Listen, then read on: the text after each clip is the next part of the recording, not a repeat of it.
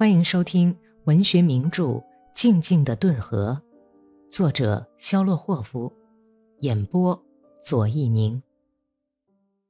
第三百三十八集，米吉卡和他的同伴还没来得及再回到美利霍夫家，村子里就已经传开了，说科尔舒诺夫带着几个加尔梅克人回来了，把可是沃伊全家都宰了。什么都还没有听说的潘泰莱刚从铁匠铺里拿回刀片，打算再去修理收割机，但是伊利尼奇娜招呼他说：“ 过来，普罗科菲奇，快一点啊！”老太婆的声调里带着明显的惊慌不安。潘泰莱一惊，立刻就往屋子里走去。满脸泪痕的娜塔莉亚脸色苍白，站在炉子旁边。伊利尼奇娜用眼睛朝阿尼库什卡的老婆那儿示意了几下，声音低沉地问：“你听说什么了吗，老头子？”“哦，大概是格里高里出了什么事。哦，上帝保佑，饶恕我们吧！”这个谜使潘泰莱心惊胆战，他脸色苍白，因为谁也不说话，使他又害怕又气愤，大声地喊道。快一点说吧！你们这些该死的东西，快说呀！出了什么事儿了？是格里高利出事儿了吗？他好像因为这一声喊叫耗尽了力气，瘫到板凳上，抚摸着哆嗦不止的双腿。杜尼亚什卡第一个想到父亲怕的是格里高利的噩耗，就急忙说：“不是，爸爸，这消息与格里高利无关，是米特里把克什沃伊家里的人打死了。”怎么？怎么打死了？潘泰莱的心立刻就落了下去。他还没有明白多尼亚什卡的话，又问了一遍：“打死了？可是我一家的人，是米特里打死的？”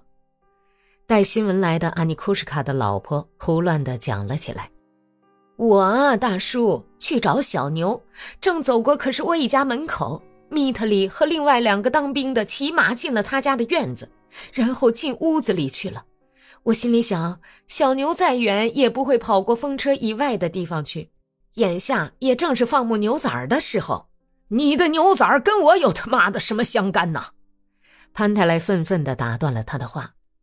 呃，他他他们走进屋子里，这女人结结巴巴地继续说：“我呢，就站在那儿等着瞧个究竟。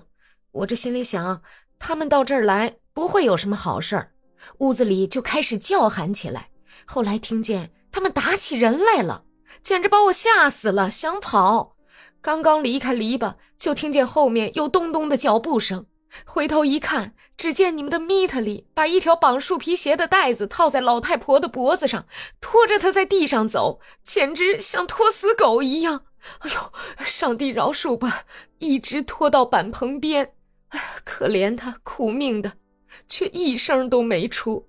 大概已经昏过去了。那个跟米特里一起来的加尔梅克人一跳爬上房梁，我看见米特里把绳子的一头扔给他，大声喊：“拉上去，拴住！”哎呦，把我的魂儿都要吓跑了。我眼看着他们把可怜的老太婆吊死了。后来他们跳上马，顺着胡同跑了，大概是到村公所里去了。我没敢进屋。只看到血从门洞里，从门下面流出来，流到台阶上。哎呀，主啊，这辈子可别叫我再看见这么可怕的事情吧！唉，上帝给我们送来多好的客人呐！伊利尼奇娜若有所期的看着老头子说。潘泰莱心情激动的听完，一句话也没有说，立刻往门廊里走去。不久。米吉卡和他的伙伴们就来到大门口，潘太莱急忙一瘸一拐地迎着他们走去。站住！老远，潘太莱就大声喊起来：“不要把马牵进院子里来！”怎么了，大叔？米吉卡惊讶地问。“请回吧。”潘太莱走到米吉卡跟前，盯着米吉卡闪着光的黄眼睛，坚定地说：“大侄子啊，你别生气。”我不愿意你再到我家里来，你好来好去，愿意上哪儿就上哪儿去吧。啊，米吉卡心里明白了，拖着长枪说，脸变得煞白。那就是说，你赶我们走是吗？我不愿意你弄脏我家的院子。老头子毫不含糊的重说了一遍。以后你也不要再登我家的门。我们买了后夫家，不跟刽子手攀亲。明白了。不过你的心眼儿也太好了，大叔。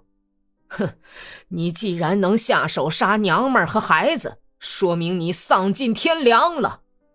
哎，米特里，你干的这个行当可太不怎么样。就是你去世的父亲看到你这样，也不会高兴的。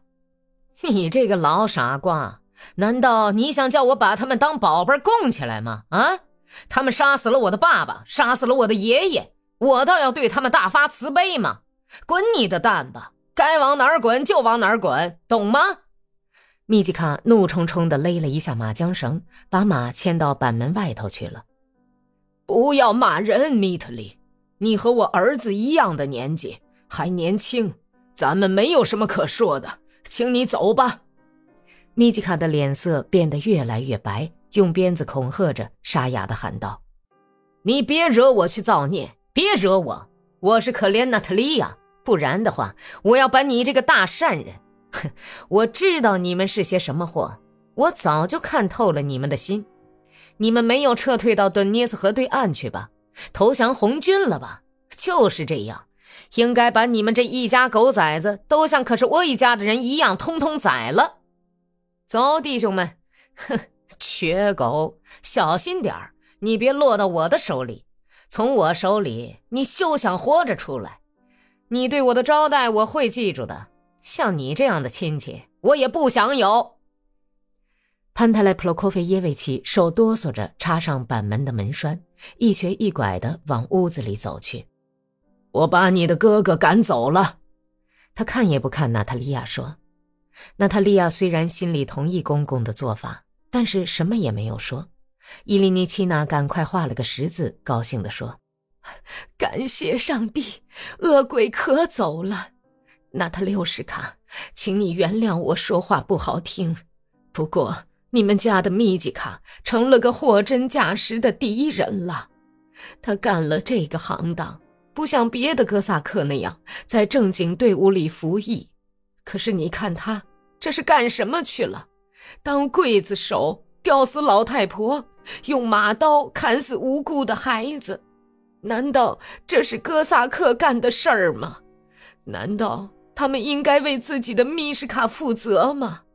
如果这样做的话，为了格丽莎，红军也可以把你我和米沙特卡、波六什卡都砍死了。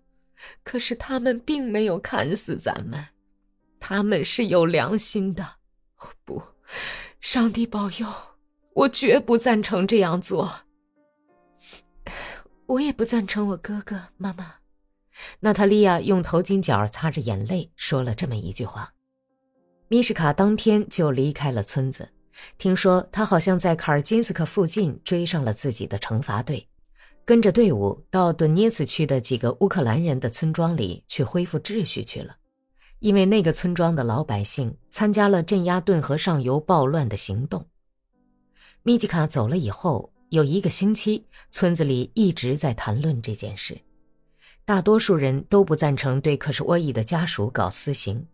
村社出钱把被害的老少埋葬了，本想把可什沃伊家的房子卖掉，但是找不到买主。